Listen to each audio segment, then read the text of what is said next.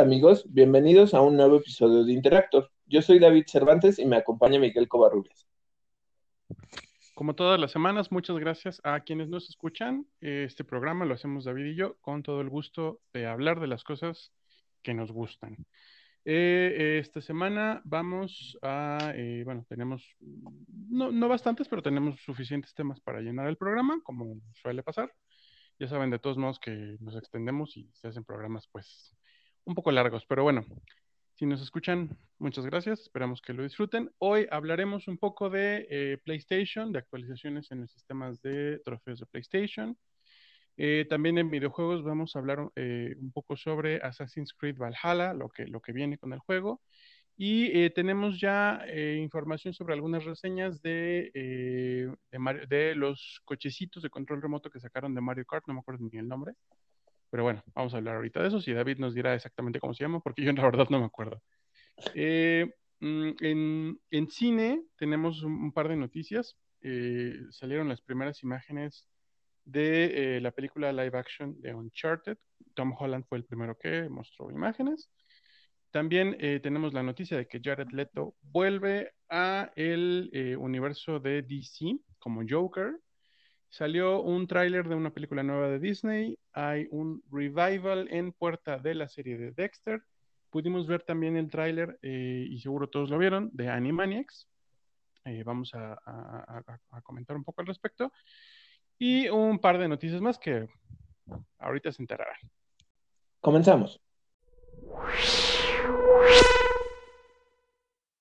Bueno, y justamente eh, esto es algo que es relativamente nuevo. Bueno, fue la semana pasada o antepasada, ya no recuerdo bien específicamente, pero eh, hubo una actualización en el sistema de PlayStation. Precisamente eh, quisiera decir, o hay que notar, que esta va a ser la última actualización que tenga el sistema. Eh, así que yo sé que algunas tomaban un, tanto de tiempo de espera en la, en la consola y, y, lo que hacía era mejorar como ciertas funciones. Y justamente eh, con, la, con el lanzamiento del, PlayStation 5, que ya está muy próximo, eh, lo que pasó es que PlayStation 4 ya eh, pues dijo, ok, va a la última actualización que va a tener el sistema. si quieren verlo así, es un tanto triste porque pues digamos que es la forma de avisar que en algún momento, en algunos años, pues ya PlayStation 4 básicamente quedará ligeramente obsoleto. Entonces, eh, es esta forma de hacerlo muy sutilmente y decir, bueno, ya, ya no vamos a hacer actualizaciones del sistema. Este, por ejemplo, creo que este sí fue la semana pasada, anunció PlayStation que ya no iban a, seguir produciendo juegos para PlayStation Vita, PlayStation 3. Entonces, eh, para aquellos que, que, digamos, los coleccionaran o que estuvieran buscando algún juego que no habían encontrado antes, pues ya Play dijo, ya basta, ya, ya, o sea, ya el tiempo del Play 3 ya se acabó y del PlayStation Vita. Entonces, para mí es un poquito este aviso de que, pues, aunque sí nos están diciendo que todavía tiene algo de años de vida el PlayStation 4, pues es ya nada más es como el, el paso que falta, ¿no? Entonces, pues sí, ya está muy próximo el lanzamiento de la nueva consola y eso es lo único que quiere decir. Pero dentro de esta nueva actualización, lo que nos dieron es eh, una actualización para los chats de, del multijugador, eh, para que ustedes interactúen un poco mejor. Hicieron una actualización de ese sistema. Eh, también hicieron, más bien, introdujeron nuevos iconos para, para el perfil. Entonces, si quieren buscar algo nuevo, creo que tiene mucho que ver con, la nueva interfaz de PlayStation 5 porque ahora ya los hicieron unas esferas y justo lo que teníamos antes era un poco más, eh, pues sí, rectangular o cuadrado, ¿no? Entonces lo que te están eh, permitiendo es obtener nuevos avatares para tu, para tu perfil y puedes, eh, pues, escoger. creo que lo que me gustó fue que incluso ya metieron avatares específicos de, de, juegos que son representativos de PlayStation. Entonces, antes, aunque tenías acceso a, a ellos de manera gratuita, para que tuvieras uno en específico, a veces tenías que comprar el juego o tener ciertos códigos, y justamente con esto ya tienes nuevos avatares que se ven más limpios, este, más redondeados, y eh, pues incluso, por ejemplo, a mí que me gusta Patapon, eh, ya ahora ya tengo un Patapon, ¿no? Entonces, eh, bueno, esto fue parte de lo que actualizaron. Y hay algo que mejoraron en el sistema de trofeos. Este, este era el tema principal de, de por qué estamos hablando de esto, ¿no?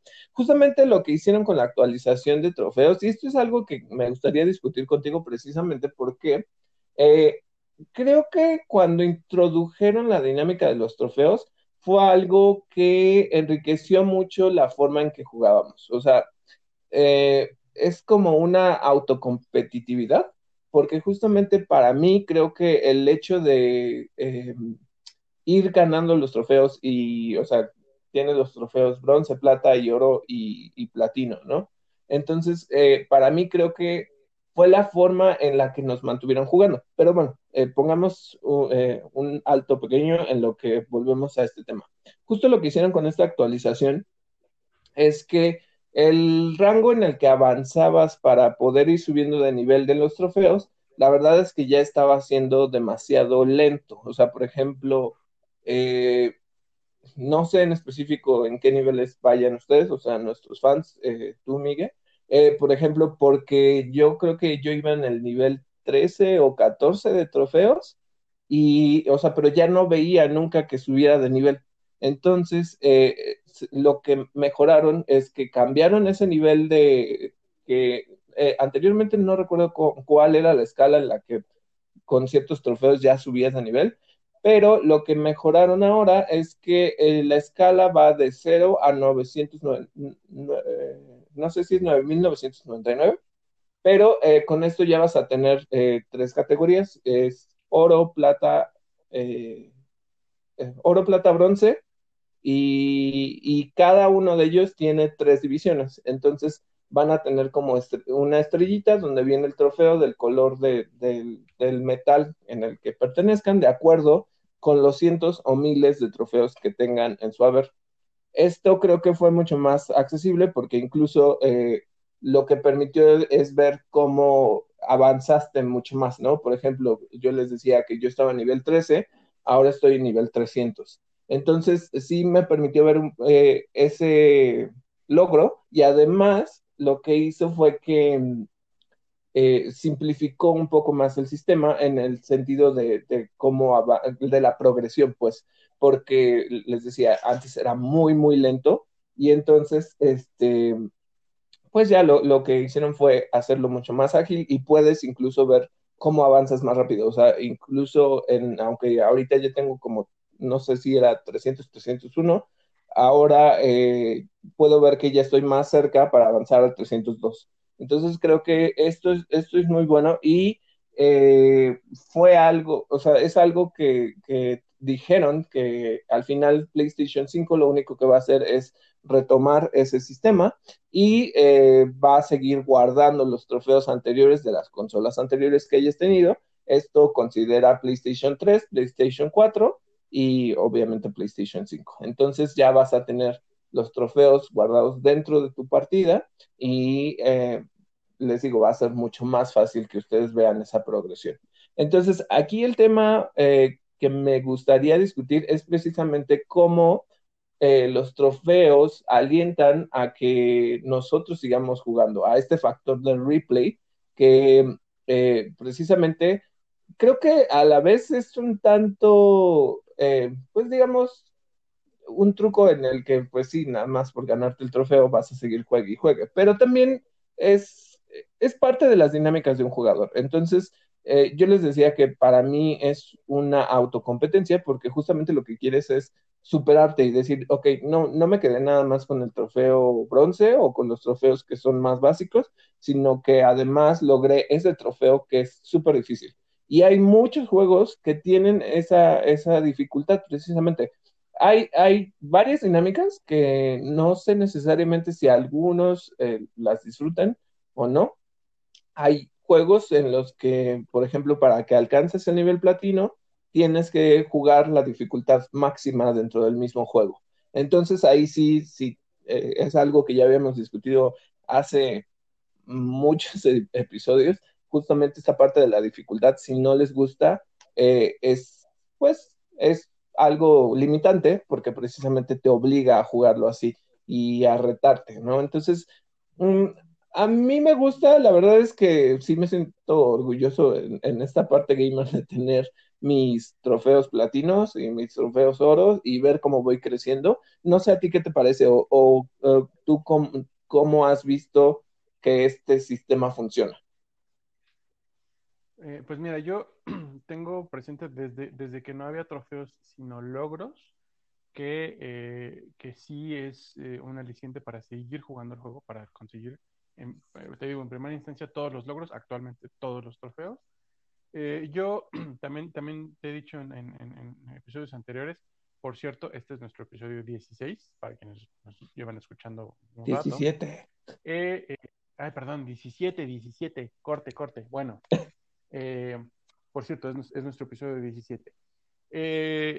lo veo sobre todo con mis amigos. Yo, yo, yo lo que te he dicho es que no soy muy competitivo y, me aburro, la verdad es que creo que me aburro rápido de los juegos, por eso es que o me los busco así como súper divertidos como los de Nintendo, o los juego por la historia, ¿no? Este, realmente fuera de eso no, no, soy tan competitivo. Entonces, eh, sí me gusta ver mis logros, sí me gusta ver mis trofeos. No tengo un récord de trofeos en la mente, ni siquiera sé cuántos tengo entre cuatro. Este, pero pues allí están, ¿no? Eh, lo que sí veo con mis amigos y con gente que, conozco de, foros y de grupos es que sí es este, o sea, es, es, un elemento de, como decías, de los videojugadores. Si buscan tener todo, todo, desbloquear así hasta el último atisbo del videojuego, eh, que incluye, por supuesto, todos los logros y todos los trofeos en este caso. Este, también mm, me, lleva un poco a pensar en, que hay mucha gente, por ejemplo, que pues se aprecia mucho de que desde el principio, desde el principio se avientan los juegos en, dificultad máxima y es gente pues muy ducha, terminan los juegos y, son los que más rápido se aburren, ¿no? Entonces, no, ya, ahí ya no sé si el sistema de trofeos ayude o, eh, digamos que aliente a volver a jugar el juego, ya no lo sé. me gustaría que nos dijeran quienes nos escuchan. Eh, y bueno, y hablando de, lo que hablabas de las actualizaciones, de cómo, de cómo parece como que ya dieron el aviso de que se acaban, bueno, ya dieron el aviso de que se acaban las actualizaciones de Play 4, eh, pues ya, pasó con Play 3 antes, ¿no? Ah, hablabas de cierta obsolescencia que le llega a la consola. ¿Cuánto tiempo de vida le das, David, a los videojuegos que dependen de un soporte específico para la consola? Es decir, por ejemplo, los videojuegos en línea los masivos. ¿cuántos, ¿Cuántos años o incluso meses le, das a que, por ejemplo, Elder Scrolls Online deje de tener este... Eh, y, bueno, eh, menciono Elder Scrolls Online, pero es un tema especial. Bueno, eh, a que, juegos como Elder Scrolls Online o otro tipo de juegos en línea dejen de tener soporte para Play 4. Uy,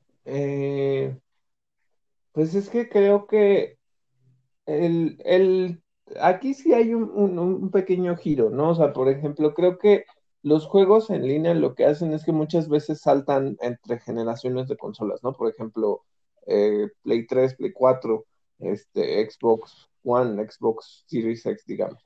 Eh, lo que hacen es que actualizan o eh, mejoran las gráficas en, en, los nuevos, en las nuevas consolas y entonces puedes seguir jugando, o sea, los servidores siguen retacados.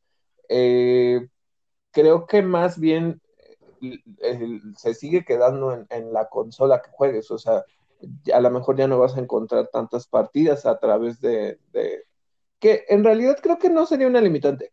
Tengo una experiencia un tanto, eh, ya es un poco vieja esa experiencia, pero bueno, yo tengo algunos de mis juegos de Resident Evil para Play 3 y podías jugar en línea sin necesidad de tener PlayStation Plus. Eh, yo todavía encontraba mucha gente eh, jugando, o sea, la verdad es que no me causaba problema esperar que la partida iniciara porque eh, era, era muy sencillo. Entonces, te digo, creo justo creo que lo que hacías es como cross generación. Entonces, si alguien estaba jugando conmigo en su PlayStation 4, yo podía jugar con mi PlayStation 5. Entonces creo que con estas experiencias de multijugador, la obsolescencia sigue quedándose en la consola y en el hecho de que a lo mejor en algún punto, pues sí, eh, creo que mencionas algo importante. Sí hay, o sea, en algún punto dejan de darle esa atención al servicio, pero creo que deriva más del hecho de que haya un nuevo juego. Entonces, si el juego, aunque haya sido favorito, en algún punto dices, ok, ya salió un nuevo juego, este, y, y eso emociona a los fans, pues van a ir migrando poco a poco a, este nuevo título. Entonces, creo que la obsolescencia se da hasta el lanzamiento de un nuevo juego. Y no es porque sean desleales al juego anterior, ¿no? Sino que pues simplemente es decir, ok, pues ya tenemos algo nuevo que jugar, una nueva experiencia, entonces, eh, ahí es donde se da eh, ese abandono. Eh, y justamente, y, me pudieran decir, ok, este, pero hay otros juegos que los abandonan súper rápido. Sí, y el ejemplo, y, es algo que ya hemos discutido varias veces, el ejemplo es el, más reciente título de Avengers, de, de Square Enix. justamente hace una semana, dos semanas, se anunció que los servidores de de Square Enix están teniendo muchos problemas porque este, no hay con quién jugar y la base de jugadores mundial es de 2.000 jugadores. Entonces es muy poco, o sea, de verdad es poco para los millones que haya vendido del juego. Eh, la verdad es que yo creo que la experiencia fue tan defraudante y no sé si necesariamente se volvió el, el siguiente Anthem dentro de la historia de los videojuegos, pero perdió, o sea, el decir que tienen 2.000 jugadores, y aunque suene mucho, eh, pensando en, el número de personas, la verdad es que es muy poco para un multijugador. Entonces ya están teniendo problemas, y era lo que te decía. Eh, eh, para mí también depende del éxito del, del, juego. Entonces, por ejemplo, que aunque todavía falta que lancen 30.000 DLCs supuestamente gratuitos y nuevos niveles y nuevos jefes, pues ya la gente no quiere jugarlo. O sea, e, eso es lo peor, ¿no? O sea, porque la verdad es que el juego decepcionó y entonces, eh, aunque pudieras crear algo que pudiera durar por años en los que la gente esté juegue y juegue y juegue con esto, ya, ya, no, ya no se dio, ¿no? Entonces, este sí es algo, pues un tanto, pues eh, eh, limitado a la consola, limitado a los nuevos títulos y limitado a realmente que te que hayas emocionado al público, ¿no? Y, creo que este tipo de juegos no lo hicieron. Ah, eh, justo quería, y haciendo un pequeño retroceso, eh, quería decirte, bueno, tú preguntabas eh, si realmente emociona a la gente el, obtener los trofeos. La verdad es que yo te diría que sí, a mí sí me gusta obtener los trofeos, sí, sí caso los, los platinos de mis juegos, en ocasiones, la verdad es que sí me frustro porque, te digo, en algunos está limitado a la dificultad del juego.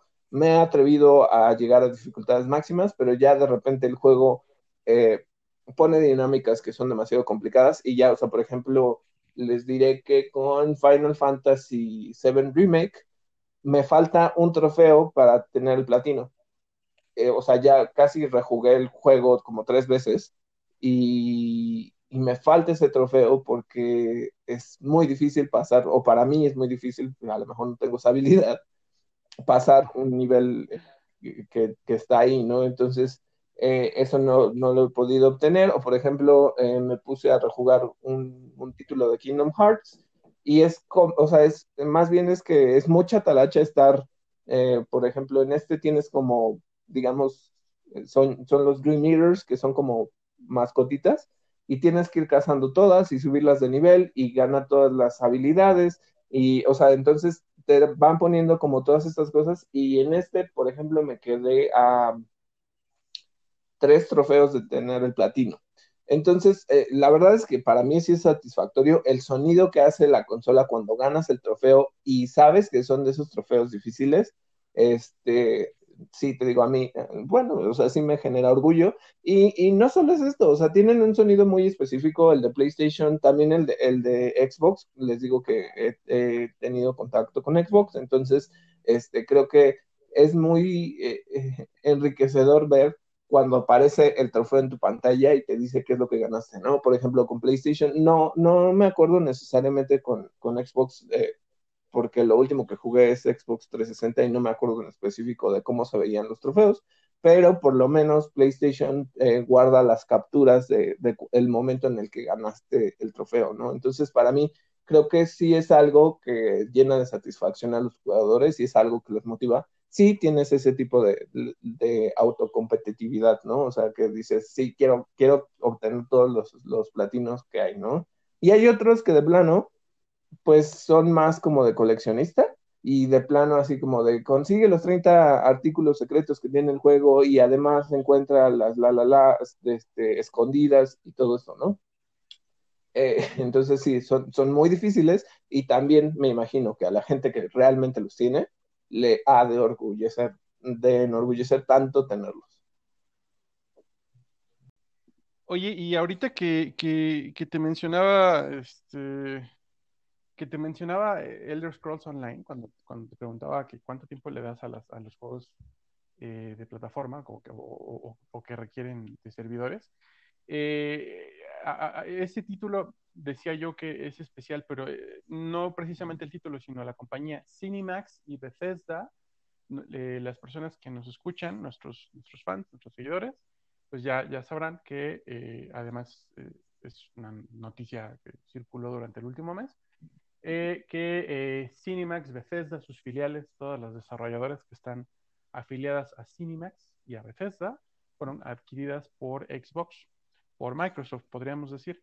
Eh, se había barajeado mucho la posibilidad eh, de que siguieran produciendo eh, contenido para otras plataformas, pues, para otras consolas, hay que decirlo con todas sus letras.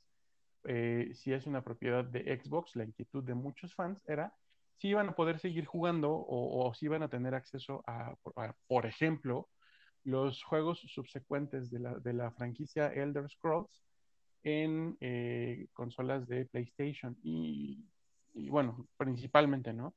Eh, la respuesta al principio parecía ser que sí, parecía ser que había un por qué no de parte de Bethesda, de Cinemax, pero hace unos días Phil Spencer, eh, directamente, no, no, no, desde Bethesda, sino directamente desde Xbox, el mero, el mero jefe de Xbox, pues lo que dijo es que no, que, no ve la necesidad de que eh, los, los eh, videojuegos desarrollados por eh, las compañías que están bajo el ala de Xbox lancen a otras plataformas.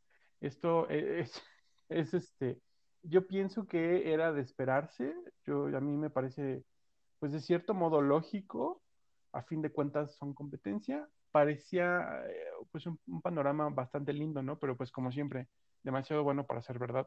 De lo que estoy seguro es que pues eh, quizá temporalmente, pero rompió algunos corazones, ¿no? ¿Qué, ¿Qué, piensas tú de esto, David? Ya habíamos comentado un poquito que a lo mejor por esta parte, pues sí, significan ventas, imagínate, o sea, Xbox eh, obtendría dinero de los jugadores de PlayStation. Y digo, para mí, desde la perspectiva de negocio, no tiene nada de malo, pero eh, creo que, eh, pues sí, lo, o sea, es un tanto devastador para aquellos que son fans, porque entonces ya todos estos juegos se convierten en exclusivos realmente, y a menos que lo jugaras en, en, en, un Xbox, no lo vas a poder jugar en otra parte, ¿no? Aunque también sabes que se me hace un tanto... Eh, creo que es un poco más para espantar a los jugadores. Veamos igual si, si realmente cumple su palabra, porque eh, eh, recordemos, por ejemplo, a Ori and the Will of the Wisp. Eh, justamente es un juego desarrollado por un estudio de Microsoft y entonces, ¿qué? O sea, se lo va a quitar a Nintendo. O sea, ya, ya lo ha hecho, entonces, ¿por qué no seguirlo haciendo? Creo que eh, lo que quiere hacer es continuar como con esta parte de, de títulos exclusivos para, para Xbox, precisamente porque Xbox a veces no tiene eh, pues la, la, cantidad de lanzamientos para sus, eh, o sea, necesarias para, para lo que tiene en estudios y que no y que sean juegos triple A, no necesariamente juegos independientes, porque la verdad es que ellos sí desarrollan muchos juegos independientes que son muy buenos, pero no necesariamente van a alcanzar el volumen de un juego AAA. Entonces, eh, la verdad es que sí, eh, sí está crudo, ¿eh? porque el hecho de que le digas a un jugador que, oye, ya compramos eso que querías, y bueno, aunque te dijimos que, que sí ibas a poder tener acceso, pues ahora resulta que ya no quiero. Entonces, está, la verdad es que es una noticia bastante triste para aquellos que son fans de, de Bethesda. Eh, yo les decía, por ejemplo, a mí me gusta The Evil Within. Si en algún momento eh, lanzaran un The Evil Within 3, ya no podría jugarlo. O, bueno, no podría jugarlo porque no me voy a comprar un Xbox nada más para comprar para jugar un juego. A menos que saquen una, buena base de juegos eh, exclusivos, pues que te llamen y pues ahí vas, ¿no? Y te la compras. Sí, también, o sea, y, puede ser completamente eh, construir una nueva base de juegos, ¿no? Y eso está bien, pero les digo, o sea, por un juego yo no me iría. Pero hay fans muy, muy fieles a, sus franquicias y, y, a lo mejor pues si dicen, bueno, ¿sabes qué? Este, pues ya ni modo, no lo puedo jugar en PlayStation, mejor me voy a Xbox y eh, está, por ejemplo, el, chiste eterno, el eterno meme de Skyrim, ¿no? Que hubo ports de Skyrim para todo. es un juego de 2011 que salió en PC, en Xbox 360 y en PlayStation 3, y luego salió para el PlayStation 4 y para el Xbox One, y además salió para Nintendo Switch. Entonces, parecía como que cada año volvían a sacar Skyrim, Skyrim, Skyrim, Skyrim. Este, y pues hasta aquí llega, ¿no? Pero bueno, eh, continuando con lo que tenemos eh, pendiente. Eh, bueno, salió el anuncio de que Assassin's Creed Valhalla, que está próximo a estrenarse, va a contar, ya se anunció, es oficial, con pases de temporada que incluirán campañas que se desarrollan en Francia y en Bretaña. Si ustedes son fans de la historia o si son fans de la serie Vikingos de History Channel, pues quizá estén un poco al tanto de que los vikingos de la Edad Media invadieron, o sea, son famosos como invasores precisamente porque fueron a eh, Bretaña, a la Bretaña que era todavía anglosajona, eh, y a, Francia cuando era el reino de Francia. Entonces, eso es un poco de lo que podremos ver en Assassin's Creed ¿Qué más tenemos de, de este juego, David? ¿Qué podemos esperar o qué esperas tú? Bueno, la verdad es que sí espero eh, este juego. Em, la verdad es que sí soy fan de, Assassin's Creed. Em, sí, llevo siguiendo la, pues, bueno, esta saga. Y aunque, por ejemplo, lo que ya habíamos comentado en otros capítulos es esta parte de la historia de, digamos, el futuro y la gente del pasado, eh, eso ya no me importa tanto, la verdad. Como que me quedo más con la interacción que tiene el personaje que está dentro del Animus con el contexto histórico eh, y con, digamos, con la ciencia ficción que tiene este juego.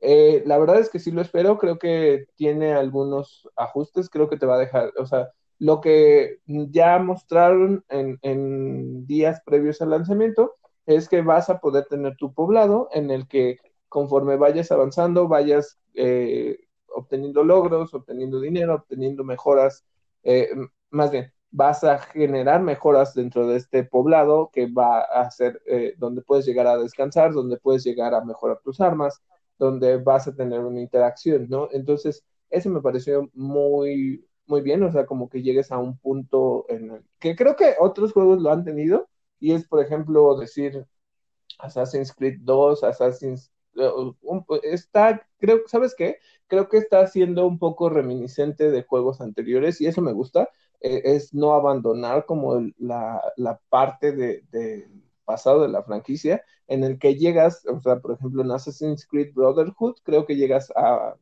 un poblado en específico eh, eh, y que es como propiedad del tío de Ezio y entonces pues tienes ahí tu casa y compras las pinturas que, están esparcidas en todos los en todo el, mapa y además vas mejorando pues digamos todo, ¿no? Y, puedes tener ahí tus coleccionables y todo. Entonces creo que eso es muy reminiscente. Otra cosa que ya va a regresar es justamente ya vamos a volver a tener una conexión con lo que era el pasado de, de la saga con eh, por ejemplo, la hoja oculta, que es muy clásica de los asesinos, que desapareció en juegos anteriores como eh, Odyssey y Origins, ya vuelve, ya es parte de la saga otra vez, aún no, se menciona en específico eh, si van a contar la historia del nacimiento de la hoja oculta, pero bueno, el punto es que vuelve y, con ello vuelven los ocultos, que es la parte de los asesinos, y eh, vas a poder cumplir misiones para ellos. Entonces,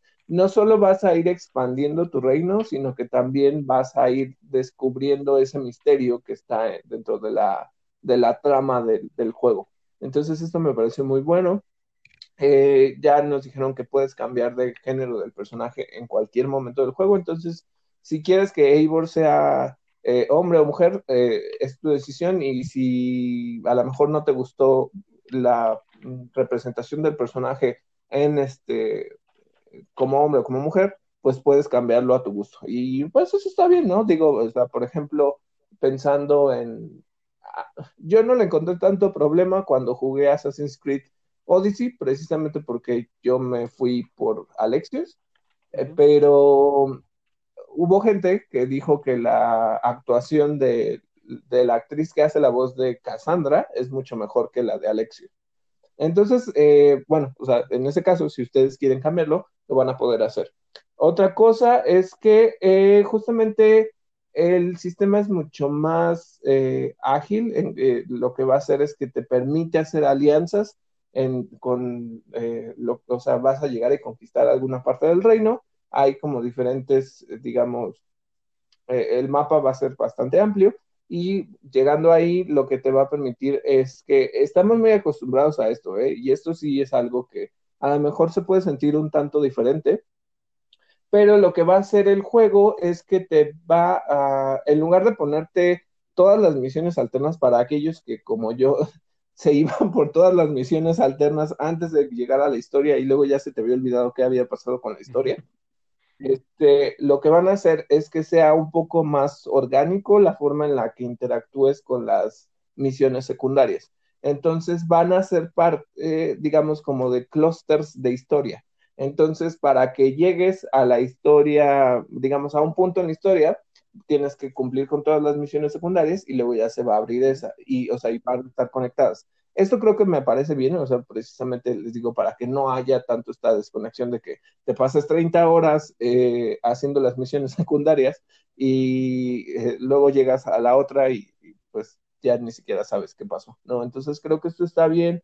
Em, eh, creo que están actualizando bien la franquicia al tratar de darle esos toques del pasado. Para mí eso me gusta. No sé, no sé a ti qué te parece me gusta mucho la idea, me gusta mucho la premisa, me gusta mucho el periodo en el que está, en el que está eh, ubicado el juego.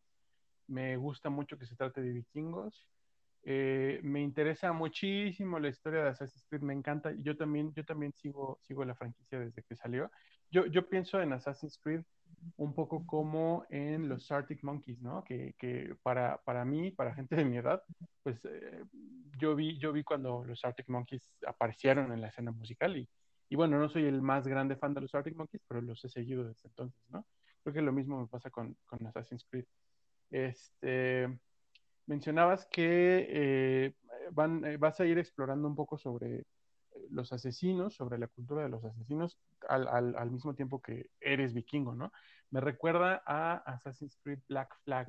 Pasaba algo similar, ¿no? Con, con Kenway, el pirata. Eh, él realmente no era un asesino, era un pirata y, y, va descubriendo de qué trata ser una, en qué consiste ser un asesino hasta que se vuelve uno de ellos, ¿no? Me imagino que también es un poco una reminiscencia por esta esta pues analogía que se puede trazar, aunque son de periodos históricos diferentes, entre los eh, vikingos, que pues, er, prácticamente eran eh, piratas, y, los piratas del siglo XVII, XVII, sí, eh, que pues prácticamente son vikingos, pero de la, era moderna.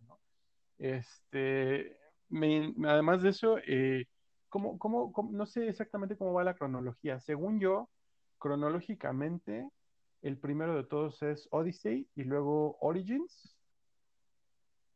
¿Cómo va? Mm, no, el primero es Origins Luego es, este, según yo creo que sí es Odyssey. Eh, es que, es que el de Origins eh, es durante el periodo de Cleopatra, entonces eso ya es Roma. Y, Sí, no, y, tienes y, y razón. Odyssey es Grecia, Grecia, Grecia antigua, ¿no? Sí, entonces sí, es Odyssey, Origins, eh, Assassin's luego, Creed ¿cuál? eh, ¿El original? 1, el original. Ok. Y Luego, supongo que este va a quedar ahí. ah, no, no, no, espérame. Ah, no, sí, tiene que ser así porque justamente la parte de los ocultos que van a llegar eh, son de Constantinopla. Eh, Ahí me causa Ah, un, un- un ruido en la historia porque, bueno, si, si lo tenemos contemplado es Assassin's Creed 1 con la historia de Altair ajá. y luego en Assassin's Creed, eh, ay, ¿cómo se llamaba este juego? Donde juegas como El, Ezio y Altair. eh, bueno, es, Revelations, eh, ajá. sí. En Revelations eh, te enteras como de lo que hizo Altair después, o sea, conectan Assassin's Creed 1 con Assassin's Creed. de- yo le digo 3 porque era básicamente el 3, pero no es el 3. Ajá. Este, eh, conectan Revelations con Assassin's Creed y te dicen eh, cómo eh, Altair escondió los artefactos antiguos dentro de Constantinopla y cómo Ezio los recupera. Y justamente cuando Ezio llega a Constantinopla, ahí ya hay una célula de asesinos donde él se hace el maestro. Pero no sé si entonces, dentro de la línea temporal, entonces cuando lleguemos a Valhalla, que ya vienen de Constantinopla, eh, Sí, sí, sí. como, como, ahí no sé dónde va, no sé dónde va es Valhalla. que es que fue, es que eh, Constantinopla existió como Constantinopla durante muchísimos años de la Edad Media. Entonces sí tienen chance de, de meter eh, Valhalla. Mm, yo creo, no, es que, es que no, yo creo que va incluso antes que el Assassin's Creed original, porque el- la historia de Altair se desarrolla durante una de las cruzadas, y durante las cruzadas ya se habla del rey Ricardo, el rey Ricardo de Inglaterra. Y el rey Ricardo de Inglaterra debe de ser o debe de haber eh, vivido mucho después de los reyes sajones con los que te vas a enfrentar en, eh, en Valhalla. Yo, yo creo que Valhalla va antes que el juego original, ¿eh? Ah, bueno, entonces, si va así la línea, entonces sí es este, Odyssey, Origins, Valhalla, Assassin's Creed, Assassin's Creed 2, Assassin's Creed Brotherhood, Assassin's ajá, Creed eh, Revelations, Revelation. Assassin's Creed eh, 3. Ah, no, Assassin's, Eh, Assassin's Creed Black Flag, ajá, sí, luego sí, sí, Assassin's sí, tiene Creed que ir antes. 3, ¿Y de la luego, Revolución Francesa? ay, ese es Es, es. Pésimo, pésimo mi conocimiento de historia mundial. Ah, ya eh, chafeamos. ajá, bueno, hay, hay Sí. un, un, un hiato ahí que no sé cuál sea, pero el punto es, eh, este, el 3, luego viene, ah, no, Black Flag, el 3, luego Rogue, el de la Revolución Francesa, quién sabe, y por último, eh, Assassin's Creed Syndicate. Ok. Syndicate es el de la Revolución Francesa, ¿no? No, Syndicate es el de la Revolución Industrial, con los hermanos Ah, Fry. ok. Ok, ok. Sí. Sí, eh, a quienes nos escuchan, si ustedes están más entendidos en fechas de his- historia que nosotros, no se preocupen y pónganos en ridículo en los comentarios, no nos vamos a, a- a ofender. Eh, eh, y bueno, eh, ¿qué, qué- qué- qué más tenemos de videojuegos, David? Sí, bueno, eh, el- la semana pasada se lanzó ya varias reseñas y estuvimos, eh, pues digamos, consultando bien las reseñas, viendo un poco de gameplay de, de otros jugadores sobre algo que ya les habíamos comentado antes, que era esta propuesta de, de Nintendo, que es Mario Kart Live, eh, que es justamente estos cochecitos que van a, eh, ellos lo están llamando Mixed Reality porque tienes el, el coche de control remoto, tienes este, la parte como si fuera VR a través de la pantalla viendo lo que hace el, cochecito, ¿no? Eh, nosotros les habíamos comentado justamente con estas noticias de, que hizo Nintendo en, en, el Direct por los 35 años de Mario, que eh, no sabíamos en específico cómo iba a funcionar. El coche en realidad eh, sí tiene como diferentes velocidades, puede correr en diferentes tipos de suelo, es lo que nos dijeron. Entonces, por ejemplo, si ustedes tienen alfombra en su habitación o piso o duela, va a correr el coche. Em, tiene una cámara integrada que te permite ver cómo, marcas el escenario y dentro del paquete que viene te dan, digamos, como unas, te dan unos cartones, que es como básicamente lo que era Labo de Nintendo, te dan unos cartones con los que haces los laps o, las puertas donde pasas eh, en, la pista y eh, básicamente lo que te están diciendo es, con tu imaginación, haz la pista.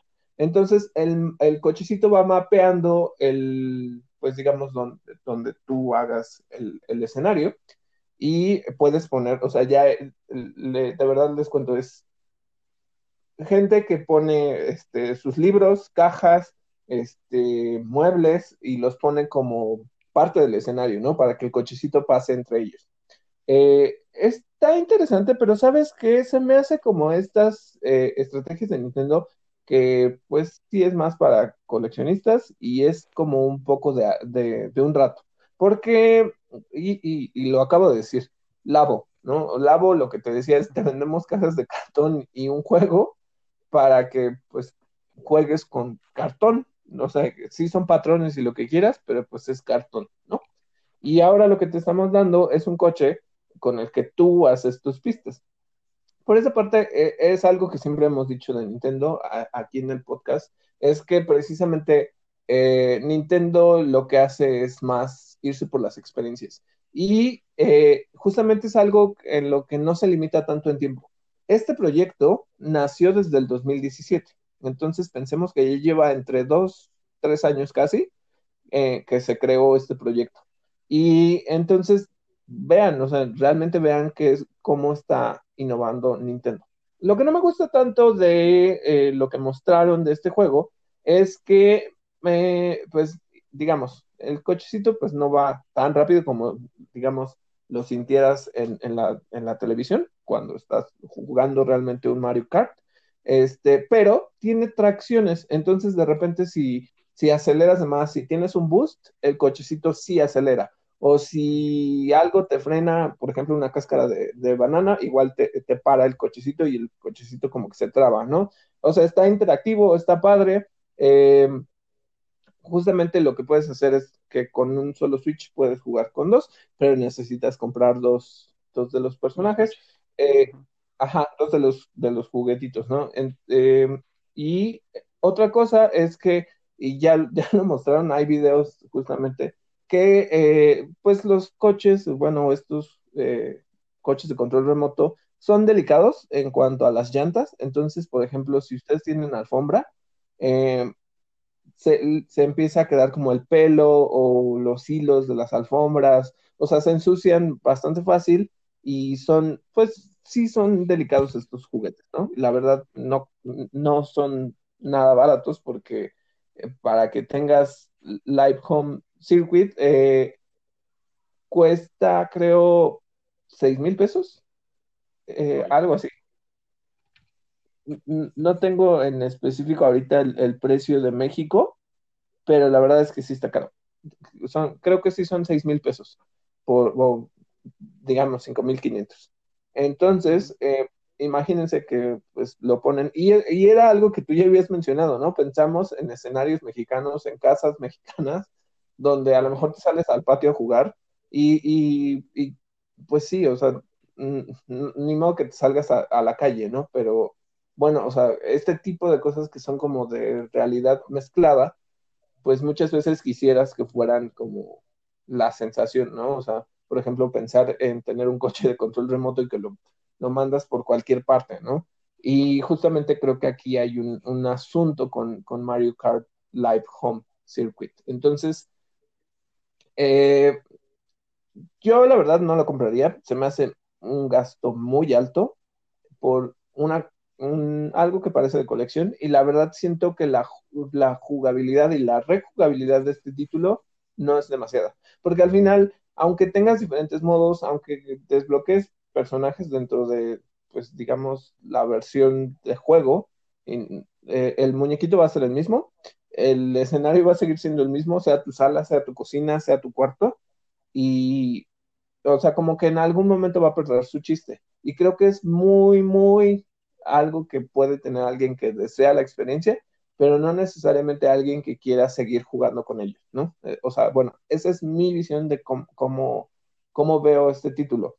Eh, y otra cosa, si tienen mascotas, van a ser el principal objeto o si no, los van a asustar, ¿no? Eh, hay muchos videos de, de, gente probando sus cochecitos con los gatos corriendo o con los perros ladrándole a los coches, este, entonces, bueno, eh, esa es la, forma en la que veo este lanzamiento. Eh, les digo, a mí se me hace innovador, pero también se me hace algo muy limitado. ¿Tú, tú cómo lo ves? Mis perras, mis perras se comerían los cochecitos, decía la primera. Entonces, yo creo que no. Lo que, lo que yo espero es que un número limitado de jugadores, de personas que le tengan mucho amor a esto y, al, eh, ¿cómo, se, ¿cómo, se, dice en inglés el hazlo tú mismo? al do it yourself. Ajá, sí, al, al, do it yourself. Este, les, eh, un, número limitado de personas que son muy asiduas a, esto, pues ya, ya tendremos videos de superpistas que habrán hecho con ellos mismos de nuevo cartón, libros, zapatos, este, ya, ya, alguna cosa increíble veremos, pero será excepcional porque sí, sí, sí, sí, desde el principio me parece un tipo de diversión o un tipo de juego que se agota muy pronto. Eh, bien dices, para coleccionistas. Y claro, entre los coleccionistas saldrán estos excepcionales que te menciono, ¿no? Y, tengo muchas ganas de ver, de ver qué se hace con, los cochecitos, pero pues no, yo estoy igual que tú, también no, no, me parece como algo en lo que yo tenga ganas de gastar. Pues sí. En fin, eh, eh, bueno, pasando, vamos a pasar a eh, el tema de cine porque tenemos también un par de cosillas que comentar. La primera es que Tom Holland, el mismísimo Tom Holland, nuestro querido Spider-Man, mostró la primera imagen de él mismo como Nathan Drake en la adaptación live action de Uncharted. La película la dirige Ruben Fleischner, que es el director de Venom. No sé si esto sean buenas noticias o no, eh, actúan en la película también eh, Tati Gabriel, a quien, a quien cuando menos yo ubico principalmente de Sabrina, de la serie de Netflix, Mark Wahlberg y Antonio Banderas. Y, yo aquí te haría una pregunta. ¿Estás emocionado por esta película? No, es una película de videojuegos, me reservo mi emoción y, la, y la reprimo. No estoy emocionado. Me interesa ver eh, cómo se desarrolla. Sí, pues seguramente será un rato palomero, eh, pero no tengo ninguna expectativa ni por el elenco, ni por el director, y principalmente porque, ya lo hemos hablado, es una película de videojuegos. ¿Es un estereotipo? Sí. ¿Es eh, un prejuicio? Sí, pero a mí me parece que está más que fundamentado. ¿A ti te emociona, David? La verdad es que no. Uno, ya les he dicho, el problema que tengo es que mm, yo siento que no encontraron a alguien de, elenco que se pareciera realmente al, digamos, al personaje que es Nathan Drake, ¿no? O sea, que tuviera como esas características, el físico, todo esto. A mí Tom Holland me cae muy bien, ¿no? Y se me hace un buen Spider-Man, eh, bueno, un buen Spider-Man dentro de mis parámetros de Spider-Man. Eh, ya les había dicho que él no es mi Spider-Man favorito. Este, pero justo, eh, no sé, ¿sabes qué? O sea, con, la nueva foto que lanzaron de, se ve como Nathan, Nathan, Drake, pero no siento que tenga la, la actitud ni la personalidad de Nathan Drake. Precisamente porque lo he visto en otras películas, bueno, y, es algo que te comenté a ti, lo vi en El Diablo a todas horas y actúa bien, eh, pero de repente, pues, no sé, o sea, ¿sabes? sigue siendo Tom Holland, entonces, o tiene como esos rasgos de Tom Holland, entonces eh, no, lo he visto en, eh, tal vez en otras películas donde realmente sienta que está representando otro papel. Y eso es lo que no me gusta, que siento que no es Nathan Drake. Otra cosa que no me gusta en el elenco es que pusieron a Mark Wahlberg como Sully. No, tampoco se me hace así. Eh, Mark Wahlberg sí se me hace como el idiota de, la pantalla, ese estereotipo de, de tipo tonto, o sea, como no tonto, más bien como, digamos, eh, ¿cómo expresarlo? Eh, pues sí, como muy douchebag, siempre sale de douchebag en todas partes, y, eso no, no, no me, o sea, no, o sea, para mí yo no creo que Soli sea eso, Soli, pues sí es como muy mujeriego y todo esto, pero como, ¿sabes qué? Se me hace como un tintán eh, de otro país, ¿no? así lo veo, o sea, como esta parte, o sea, este es ese mentor, eh, es alguien gracioso, es alguien que tiene como mucho ingenio. Y, bueno, Mark Wahlberg no, me, no, no creo que se vea nada como Soli. Eh, y bueno, además, este, adaptación de videojuegos. Entonces, sí, bueno, no, no siento que vaya a pasar mucho. Además, yo diría algo. Tom Holland, eh, esta película es de Sony, eh, obviamente la, produce eh, Columbia, pero este, pues ya tienes a Tom Holland eh, como protagonista de Spider-Man y ahora tienes a Tom Holland dentro de la misma de Sony como protagonista de Uncharted. O sea, no lo quemen tanto, ¿no? O sea, bueno, para mí yo no quiero ver tanto a Tom Holland, pero precisamente porque te digo que siento que no, no va para el papel, o sea, pero bueno, esa, es, esa es la noticia que tenemos sobre Tom Holland y su aparición. Hay cosas, sí, publicaron otras fotos, sobre todo, creo que la que más me llamó la atención y espero que le aprenda algo es que este, Nolan North, que es quien hace la voz de, de Nathan en, en inglés, porque, bueno, o sea, para quienes activen el doblaje en las consolas en México o en Latinoamérica, eh, eso es una voz completamente diferente, pero Nolan North es completamente reconocido por eh, juegos como Deadpool, eh, por Nathan Drake, y, la verdad es que le da un tono muy, muy específico, o sea, es gracioso, este, y, lo ubicas como la voz del personaje si, si estás acostumbrado a oírlo. Entonces, bueno, hay, publicaron una foto donde está Nolan North platicando con Tom Holland espero que le diga como pointers de qué es lo que tiene que tener la actitud de, de Nathan Drake, pero fuera de eso no me llama la atención.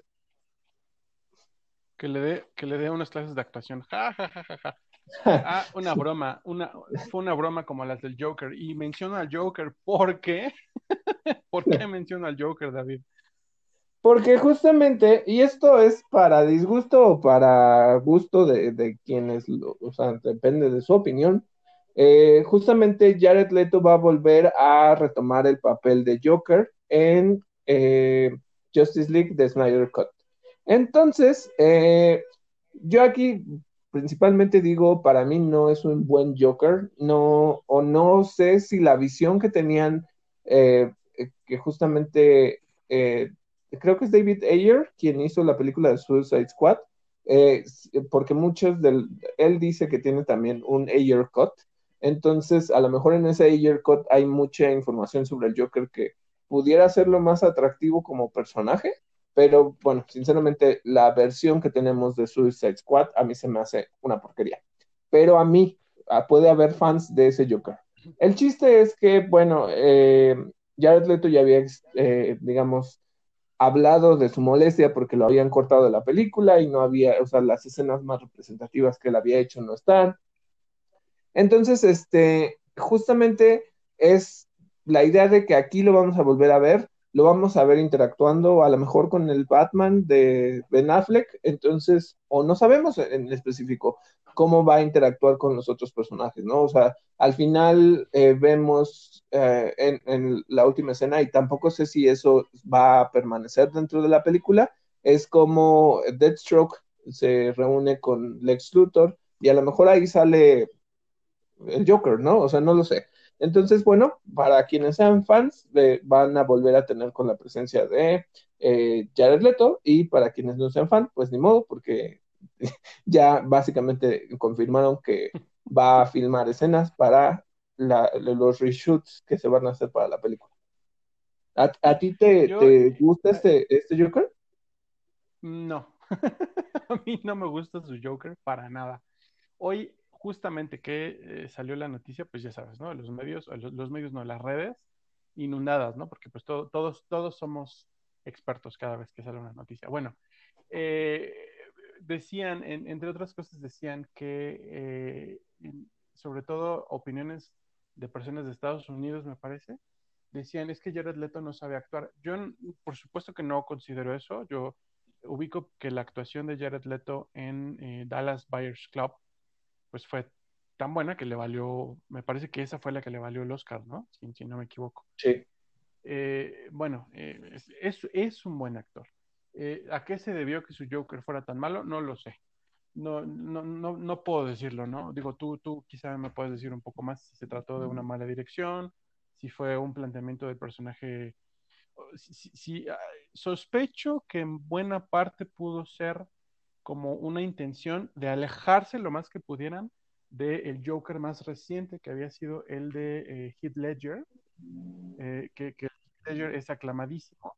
Honestamente, aunque sí me gusta mucho el Joker de Heath Ledger, yo no sé si, si verdaderamente fue tan bueno o si se le vanaglorió tanto porque se murió Heath Ledger, ¿no? El efecto de, de, de, de los, los, famosos que mueren es, es, innegable, ¿no? Probablemente Nirvana no se hubiera eh, pegado al, al, al, ideario colectivo de manera, una manera tan fuerte si no, si muriera, si no hubiera muerto Kurt Cobain. Bueno, eh, yo te digo, sospecho que se quisieron alejar un poco de eso, no un poco mucho, ¿no? Y entonces eh, cierta pretensión ahí, cierta, cierto, eh, quizá no saber cómo, cómo plantearlo, no querer repetir fórmulas pasadas, también estar a la sombra de Heath Ledger y de, y de Mark Hamill, pues debió ser difícil, ¿no? Eh, lo que también tengo presente es, pues que, que, me parece que Jared Leto hizo, hizo un par de rabietas, no solamente por lo de las escenas, cuando salió, cuando salió la película de Joker con, con Joaquín Phoenix, creo que también emitió algunos comentarios, ¿no? Eh, sobre eh, cómo su Joker era, era, era otra cosa y, no sé, siempre, siempre alrededor del personaje de Joker, siempre me ha parecido que hay un gran conflicto con Jared Leto e incluso un conflicto de él personal. Eh, qué bueno que le den la oportunidad de regresar, digo, Snyder, solamente espero que no hayamos creado un monstruo. Yo tengo esperanzas con el Snyder Cut. Yo soy una de las personas, de las muchísimas personas que apoyó que se regresara a, Snyder al frente del de DCEU. El, el universo expandido de DC finalmente se va a terminar por extinguir o se va a terminar por diversificar. Yo pienso que hagan lo que hagan, así aunque salga la escena post créditos con Lex Luthor y con, y con eh, Deathstroke pues eh, creo que ya no tiene más futuro, ¿no? O sea, sacan Snyder Cut como para decirnos, bueno, aquí está la versión artística, como cuando sacaron este Logan en, versión noir. Bueno, una cosa así. Eh, pero, pero yo creo que ahí va a quedar, ¿no? Entonces, pues digo, tampoco es gran problema. Eh, finalmente, nos guste o no nos guste, él es el Joker de ese universo. Sería muy raro ver que estando la posibilidad de tener a Jared, Leto, eh, pusieran a otro, otro artista. Qué bueno que lo pongan. La película de Suicide Squad, la primera, que porque no he visto Birds of Prey, confieso, a mí me gusta mucho Suicide Squad. no la veas. Qué bueno que me dices. Pero, pero, pero bueno, en Suicide Squad, ah, pese a que, a, que también, o sea, me parece hasta incómodo ver al, al, Joker de Jared Leto, pues la película no, no, no me desagrada. Y la versión extendida de veras me gusta mucho. Pero bueno, esa es la noticia del Snyder Cut de esta semana. Es la, película del año. No, no, no, no quiero adelantar y decir que sea la mejor película del año, pero es la película que más ha dado de qué hablar durante este año, ¿no? Justo creo que lo que quería decir es que, bueno, por ejemplo, a mí te digo, se me hace como muy estruendoso, el, eh, eh, sí, como muy ruidoso, más bien. muy ruidoso ese, ese Joker, o sea, como que lo hicieron muy de pandilla eh, y a la vez muy eh, rapero, raro, no sé, eh, muy gangsta, pues. Y eso es lo que no me gusta. Pero debo de reconocer que esa película tiene, por ejemplo, a, me gusta la escena donde ves a Harley con él en una de las portadas más clásicas que ha tenido DC, que es justamente eh, Joker eh, con, el smoking, bailando con Harley Quinn con su traje clásico de Arlequín. Y eso es algo que me gustó de esa película. Pero fuera de eso, ese Joker no me gusta. Sí creo que tiene una actitud un tanto eh, negativa acerca de los que han tomado su papel. O sea, como bien dices, Heath Ledger, Mark Hamill, este, Jack Nicholson. O sea, hay otros que lo han representado y han tenido otros tonos. Creo que el problema fue que quisieron hacerla como muy, o sea, quisieron darle una vuelta y es un Joker que, pues no sé, o sea, Alan, ni siquiera, ¿sabes qué? Lo siento como realmente un villano ahí, o sea, está ahí de por medio y creo que ese es el problema, que no lo desarrollaron. Pero bueno, eh, eh, eh, a ver qué tal hace su papel. Yo sinceramente no entiendo qué tendría que ver con toda la trama de Justice League, pero pues a lo mejor ya con eso lo, lo, lo dejan callado y contento, ¿no? pero bueno. ojalá, la verdad, sí, ojalá. Y esta, esta portada que mencionabas de Joker con Smoking y, de Harley Quinn con su traje de Harley Quinn donde están, donde están abrazados, si no me equivoco, es una ilustración de Alex Ross, que, porque, porque, incluso, o sea, es, es, este dibujo como muy realista, ¿no? Eh, yo tengo una playera con arte de Alex Ross, justamente de Joker. Este, y es eh, Alex Ross, si, si, si les suena o no les suena o si no lo ubican, es, o se hizo muy famoso por el cómic Kingdom Come que publicó junto a Mark Waid en, a, finales de los años 90. Eh, si nunca lo han leído, es una gran joya literaria de los cómics. Es uno de mis cómics favoritos. Y bueno, eh, ahora sí, pasando a otras noticias de cine, eh, salió el primer tráiler de la nueva película de Disney, eh, Raya and the Last Dragon. El personaje principal, Raya, lo interpreta Kelly Marie Tran, es quien, quien, le da voz a Kelly Marie Tran. Si, si, si, si, si no le suena, es la actriz que interpretó a Rose Tico en los episodios 8 y 9 de Star Wars. Eh, también en esta película actúa, ah, se llama, bueno, su nombre artístico es Oquafina. yo la ah, ubico por Crazy Rich, Crazy Rich Asians, la vi y me, me gustó, me, dio, me gustó mucho la película. Y también eh, prestó su voz para The Dark Crystal Age of Resistance, que por cierto, esa serie Netflix le dio cuello.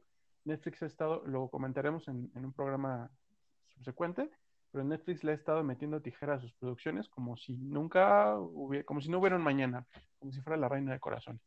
Ha estado cortando cabezas. Así, han estado rodando. Eh, ¿qué, más tenemos sobre, sobre Raya, David? ¿Qué, qué, este, información, ¿Qué otra información tenemos o qué te pareció el tráiler? Eh, mira, la verdad es que me llamó la atención. No puedo decir que me gustara porque no, o sea, todavía como que no me contó demasiado sobre la historia.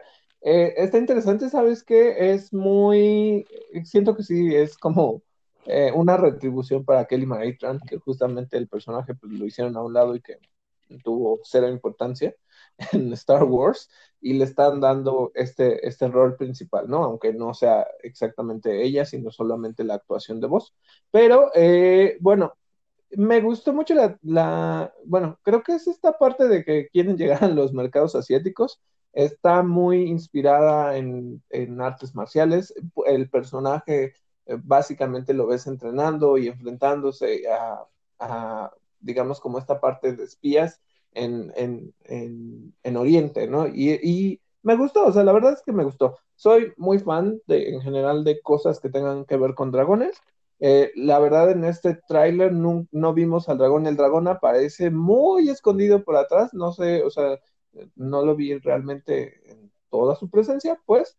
pero eh, se me hace interesante. Creo que es esta nueva perspectiva de, si, no sé en específico si Raya sea, qué tipo de personaje sea, a lo mejor es esta nueva ola de princesas que son un poco más determinadas, un poco más independientes y que pues viven sus aventuras, ¿no? Entonces, se me hace interesante la película, me llamó la atención, está bonita, creo que este sí es de esta ola tipo Frozen, tipo eh, Enredados, en la que pues sí, o sea, la animación es muy buena y, y, la verdad es que tiene como una temática en específico. Entonces, la verdad es que les recomiendo que vean el tráiler si les gustan este tipo de películas y es algo que podríamos esperar, ¿no? O sea, en realidad creo que eh, estamos esperando esa película para 2021, entonces mm, todavía no se sabe en qué formato va a salir eh, Disney Plus, lo que sea, pero es una producción grande y ya habían anunciado que pues justamente quieren esto. Entonces, lo que me gustó mucho es la perspectiva de cómo es una guerrera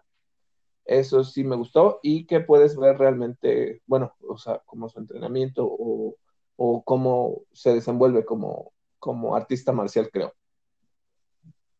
Fíjate que a mí, a mí las animadas, bueno, eh, primero que, primero quiero decir que me pareció muy como Moana, más bien, ¿no? Este, de, este estilo, de este, de este, de este tono incluso. Y también, eh, ay, me recuerda, curiosamente me recuerda demasiado a la estética de Avatar, del último maestro aire. Pero ah, bueno, eh, quizá vamos a, vamos a darles el beneficio de la duda y a pensar que es solamente una coincidencia. Eh, esperemos, ¿no?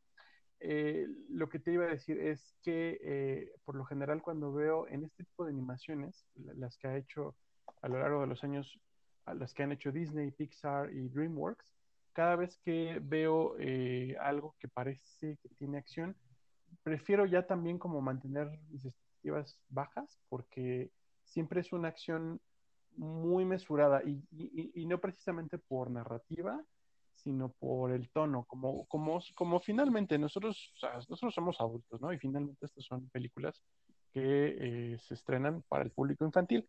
Entonces yo entiendo un poco, no, no comparto, pero sí entiendo que el mercado estadounidense pues esté bastante limitado o bastante temeroso de la crítica y de la censura. Entonces, eh, pues prefieren como bajarle la flama y que hierva despacito, ¿no? Entonces, no vamos a ver eh, si, si, si, si, el tráiler los hace pensar en acción ninja, pues, pues llévensela con calma porque seguramente no vamos a ver tanta acción ninja, ¿no? Me pasó con, se llamaba, ¿cómo se llama esta película que es en, motion capture? Cubo, Cubo y, y, no me acuerdo cómo, cómo va. Pero bueno, pasa un poco lo mismo con Cómo entrenar a tu dragón, eh, un poco lo mismo con Kung Fu Panda, que aunque es una película de artes marciales, pues todo el tiempo es comedia, comedia, comedia, y es como para también eh, aliviar un poco la violencia, ¿no? Y pasa con Los Increíbles, Los Increíbles, que es una película de superhéroes, y me gusta mucho, pero lo mismo, ¿no? O sea, no, esperen ver eh, Avengers Endgame en, en, en, animación infantil, porque no va a pasar. me lo digo también un poco a mí mismo. Eh, fuera de eso, eh, pues lo mismo, me parece que la animación está impecable y sí tengo muchas ganas de verla. ¿Cuándo estrena David? Hasta el 2021, pero aún no hay fecha. Ok, ok. Bueno. Muy bien, ¿y qué más tenemos, David? Este, justamente tenemos unas noticias de televisión. Eh, aquí, pues, esto ya es muy específico para fans, o sea, fans, fans, fans de esas series tenemos dos, digamos, revivals, eh, que una, por una parte tenemos el revival de Dexter, es esta serie sobre un asesino, pues sí, eh, serial, que eh, para quienes lo recuerden o no lo recuerden, si es que son fans, es un asesino que justamente se, se ubica en la policía para poder tener acceso a los casos y en cierta manera se vuelve un justiciero asesino. Entonces, eh, la verdad es que era una serie muy aclamada, a los fans les gustaba mucho, pero la última temporada les decepcionó así muy, muy, muy, muy fuerte, precisamente por el tono que tiene el final. Y esto evitando hablar de ningún spoiler de ninguna temporada. Solo les digo que, bueno, eh, a mí me gustaba mucho esta serie y eh, algo que nos anunciaron es que va a haber una eh, se le estaba llamando serie limitada.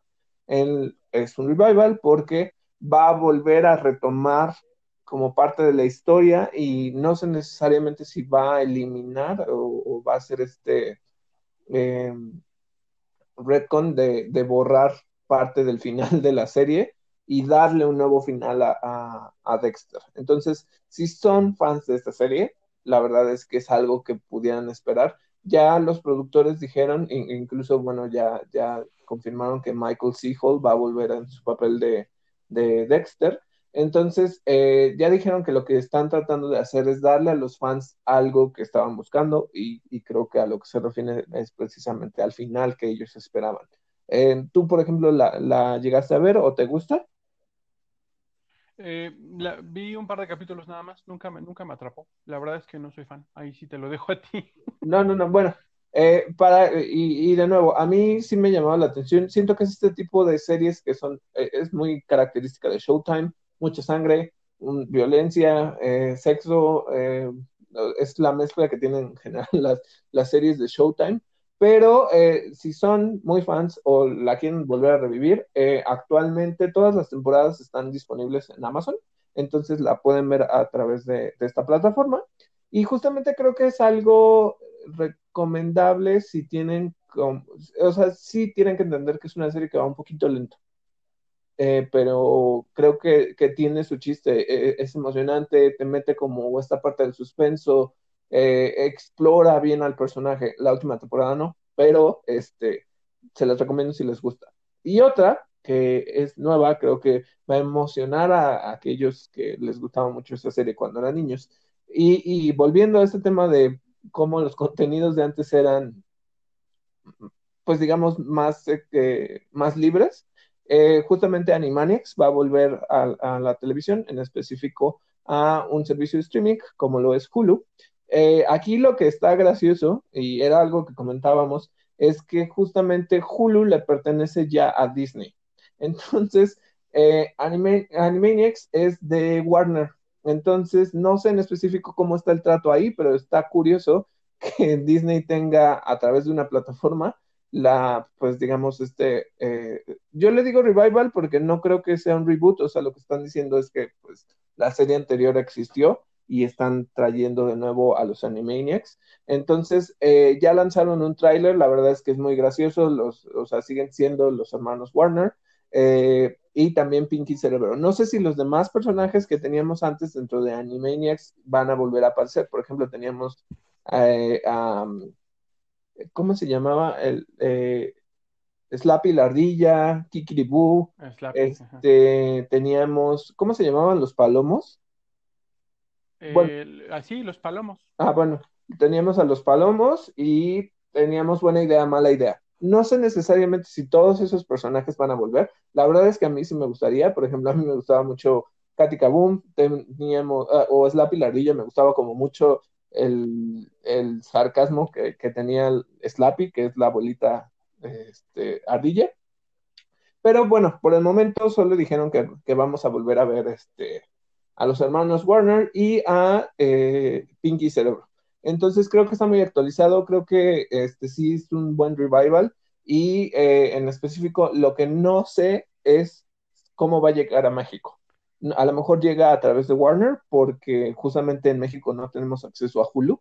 Eh, entonces, o a lo mejor con, no, estaría muy raro, ¿eh? pero a, menos que llegara a través de Disney Plus porque Disney tiene acceso a, Hulu en Estados Unidos.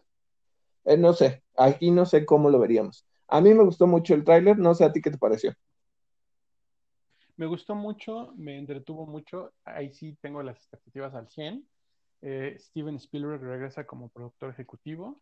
Tienen un roster de escritores y de directores ya preparado, cuando menos para los primeros tres episodios. Eh, no creo que regresen el resto de personajes porque el elenco, eh, parte del elenco original que regresó es, es, justamente quienes interpretan a los hermanos Warner y la hermana Warner y a Pinky Cerebro.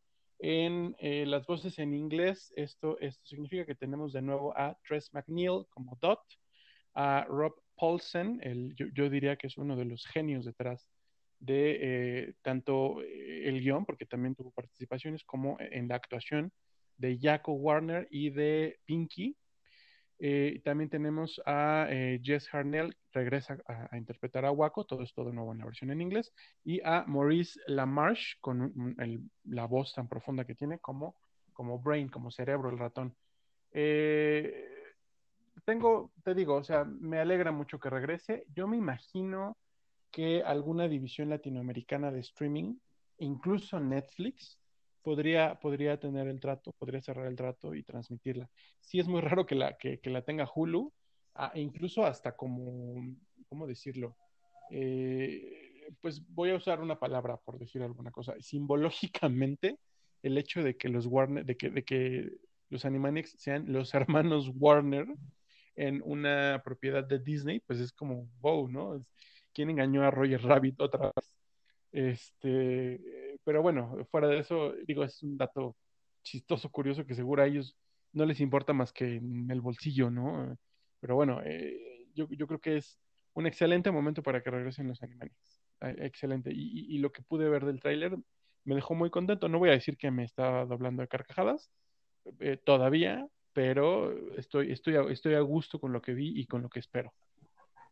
Eh, hay, algo que, por ejemplo, que pudiéramos decir, ya ha habido un caso, ¿no? Por ejemplo, con la compra de Fox de Disney, eh, justamente lo que pasó es que los Simpsons, que son obviamente esta, esta propiedad que era muy icónica de Fox, cuando los cambiaron a Disney, justamente ellos hicieron una entrada donde hacen burla de, cómo ah, ahora ya tenemos que poner el logo de Disney en todo, ¿no? Y, empiezan a hablar sobre la compra que, de cómo llegaron ellos a Disney.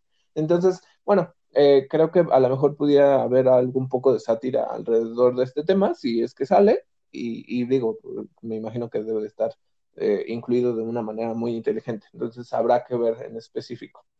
Eh, y bueno, por último, tenemos una noticia muy específica y puede ser algo para igual fans de esas películas que son como muy clásicas. ¿Qué tenemos, Miguel? Eh, pues que parece que, bueno, eh, hasta hace unas horas parecía, pero después de, después de un rato se empezó a reportar ya como un hecho que Tim Burton eh, va a ya sea producir y o dirigir una serie live action de la familia Adams. ¿Con quiénes? Quién sabe, pero, pero todo el mundo ya está vuelto loco con que Tim Burton va a traer de vuelta a los Adams, no al cine, sino a la televisión. Hace mucho que no se ve, no sé si mucho, no, no sé si estoy exagerando, pero hace años que no se ve a la familia Adams en live action. Hay una película animada reciente que me parece que se llevó buenas críticas, que, que está, está entretenida, que ya, de la que ya viene una secuela, eh, pero pues lo que podemos esperar ahora es eh, aquí yo diría que sí, que podría sí llamarse, digo, ya es por ponerse técnicos, ¿no? Pero no un revival, sino un reboot, quizá, o quizás sí sea un revival, de la serie original de los, de los, de la familia Adams, que era en blanco y negro, eh, pero de la mano de, eh, pues, este director que a toda, mm, voy a exagerar de nuevo, pero pues a todo el mundo le gusta algo de Tim Burton, ¿no? Algo de todo lo que ha hecho es del agrado de, de, todo mundo. Para mí, las películas de Batman que él hizo en a finales de los 80 y principios de los 90 me parecen excepcionales. Eh, y pues sus películas me agradan. Eh, Beetlejuice me gusta, me gusta El joven de tijera y pues El extraño mundo de Jack, ¿no? Ahora que estamos cercanos a Halloween. ¿Qué, qué, qué te parece esta noticia a ti, David? Mira, la verdad creo que sí, Tim Burton tiene como esta característica muy específica de que le gustan estos personajes que son como raros, que son graciosos, que tienen como mucho, o sea, como entre inspiración gótica, que son como muy, pues sí, como salidos del molde, ¿no? Y creo que eso es algo que él ha, representado bien, o sea, lo hemos visto en, eh, en sus películas de stop motion, lo hemos visto en otros personajes, eh, incluso en, o sea, que, tienen como estas características. Eh, algo que se estaba discutiendo precisamente es que a lo mejor, o, que algunos fans quieren, que traiga de vuelta a Cristina Ricci que para, digamos, que era eh, Merlina en, la versión anterior. recordemos que de Los Locos Adams hay dos películas. donde sale Cristina Ricci como Merlina y, los demás, ¿no? Y, obviamente la, actuación de, se me fue el nombre, ¿cómo se llama? Angelica Houston. Ah, Angelica Houston, que aparece como Morticia Adams. Entonces, e-, era algo que estábamos discutiendo justamente, que los fans estaban diciendo, bueno, pues a lo mejor regresa como una Merlina adulta que cuenta como parte de su vida en, en, eh, en la familia. Y, esto ya lo hemos tenido en formatos, por ejemplo, con Young Sheldon, que justamente Jim Parsons vuelve a narrar la historia de él como Sheldon. Eh, pero, y Miguel justo me dijo algo interesante, me dijo, ¿y qué tal si ella eh, aparece como, como Morticia? Y estaría súper bien, o sea, el hecho es que realmente es una propiedad interesante que, que va muy en el tono de, Tim Burton y que pues son comedias, ¿no? Al fin y al cabo son, eh, son un poco satíricas y, y tienen ese tono más, este, es humor un poco más pesado, pero creo que es divertido, ¿no? Entonces, a mí sí me gustaría verla, creo que, tiene sentido que, que la haga, y bueno, pues si es una live action, justamente series de, Los Locos Adams no hemos tenido, salvo algunas de, animación, pero la que mencionas que era en blanco y negro, y que hace unos años Nickelodeon, eh, cuando tenía Nick at Night, eh, las pasaban de nuevo estas temporadas. Entonces, si les gusta este tipo de, de comedias, eh, eh, bueno, pues ya tenemos algo nuevo que, aparecerá. Todavía no se dice cuándo. Es un proyecto que aún está en desarrollo, pero justamente pues ya podemos alegrarnos porque la familia Adams va a volver. Y oye, eh, además de eso, se hace, el anuncio se hace hoy, hoy, ustedes ya saben, ¿no? Que nos escuchan un par de días después pero estamos grabando el mero 22 de octubre. Hoy es cumpleaños de Christopher Lloyd, el doc de, de, Back to the Future, de Volver al Futuro, y él, él, era, él era el tío Lucas en las películas noventeras de, de, de, los Locos Adams. Entonces, pues también, ¿no? O sea, digo, es, es una simple coincidencia, no, no, no digo que quiera decir nada, pero qué bueno que los Adams regresen eh, a las noticias, porque además, cuando menos las películas noventeras, no, no, no quiero decir la serie, la serie vieja, porque creo que estaba más enfocada en la comedia, pero las películas noventeras, pues a mí yo las veo ahora y me encantan, o sea, son adelantadísimas a su época, ¿no? Es una familia que todo mundo puede ubicar por, por, por, por su, por su extravagancia, ¿no? Por, su, por, la rareza que, que, que tienen todos y por, por, esta onda tan fatalista y tan, tan oscura y tan como gótica, pero, pero es una familia súper funcional, súper amorosa, súper democrática, súper todo, o sea, todo, todo lo tienen bien. Digo, los intentos de homicidio están ahí para hacernos reír, eh, pero, pero fuera de eso, a mí me parece que es, es, es, un grupo de comedia bastante, bastante lindo, que, que para mí es muy querido. Sí, sí, la verdad también para mí, a mí sí me gustan mucho esas películas y sí me gustaría que volvieran. Bueno, para mí es igual una buena noticia.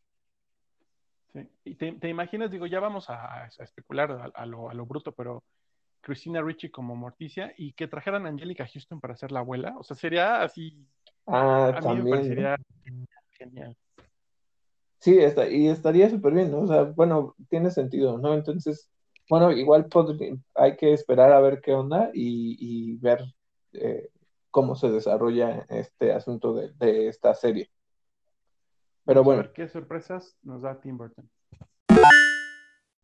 Y ya para cerrar, eh, justamente eh, lo que queremos comentarles es que el próximo episodio cae muy cerca de las fechas de Halloween y de Día de los Muertos y quisiéramos hacerlo un poco más temático. Entonces, la idea es que para el próximo episodio vamos a hablar un poco más acerca de juegos de terror y también tenemos otra temática que quedó pendiente justamente para que hablemos en, eh, el próximo episodio.